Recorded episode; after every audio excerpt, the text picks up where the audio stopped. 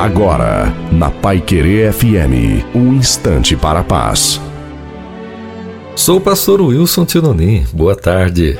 As grandes realizações do nosso século aconteceram quando alguém resolveu vencer o impossível. Nas navegações, encontramos um Colombo determinado a seguir viagem pelo mar, mesmo estando cansado de ouvir que o mar acabava e estava cheio de monstros terríveis.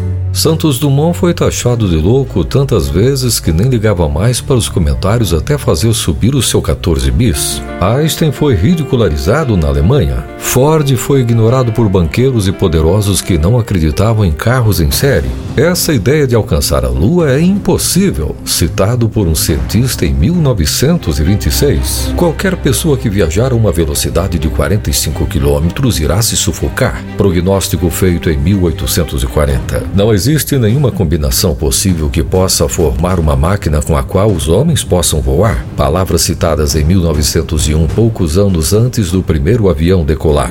Ei, você, não desista, insista, persista. Deus tem um sonho com você, mas a realização desse sonho depende de você. Então, confie nele. Sua palavra é fiel, de modo que sua vontade vai mais além de tudo o que pensamos e pedimos. Que a bênção do Todo-Poderoso, Criador e Senhor do Universo, continue fluindo sobre nós. Amém.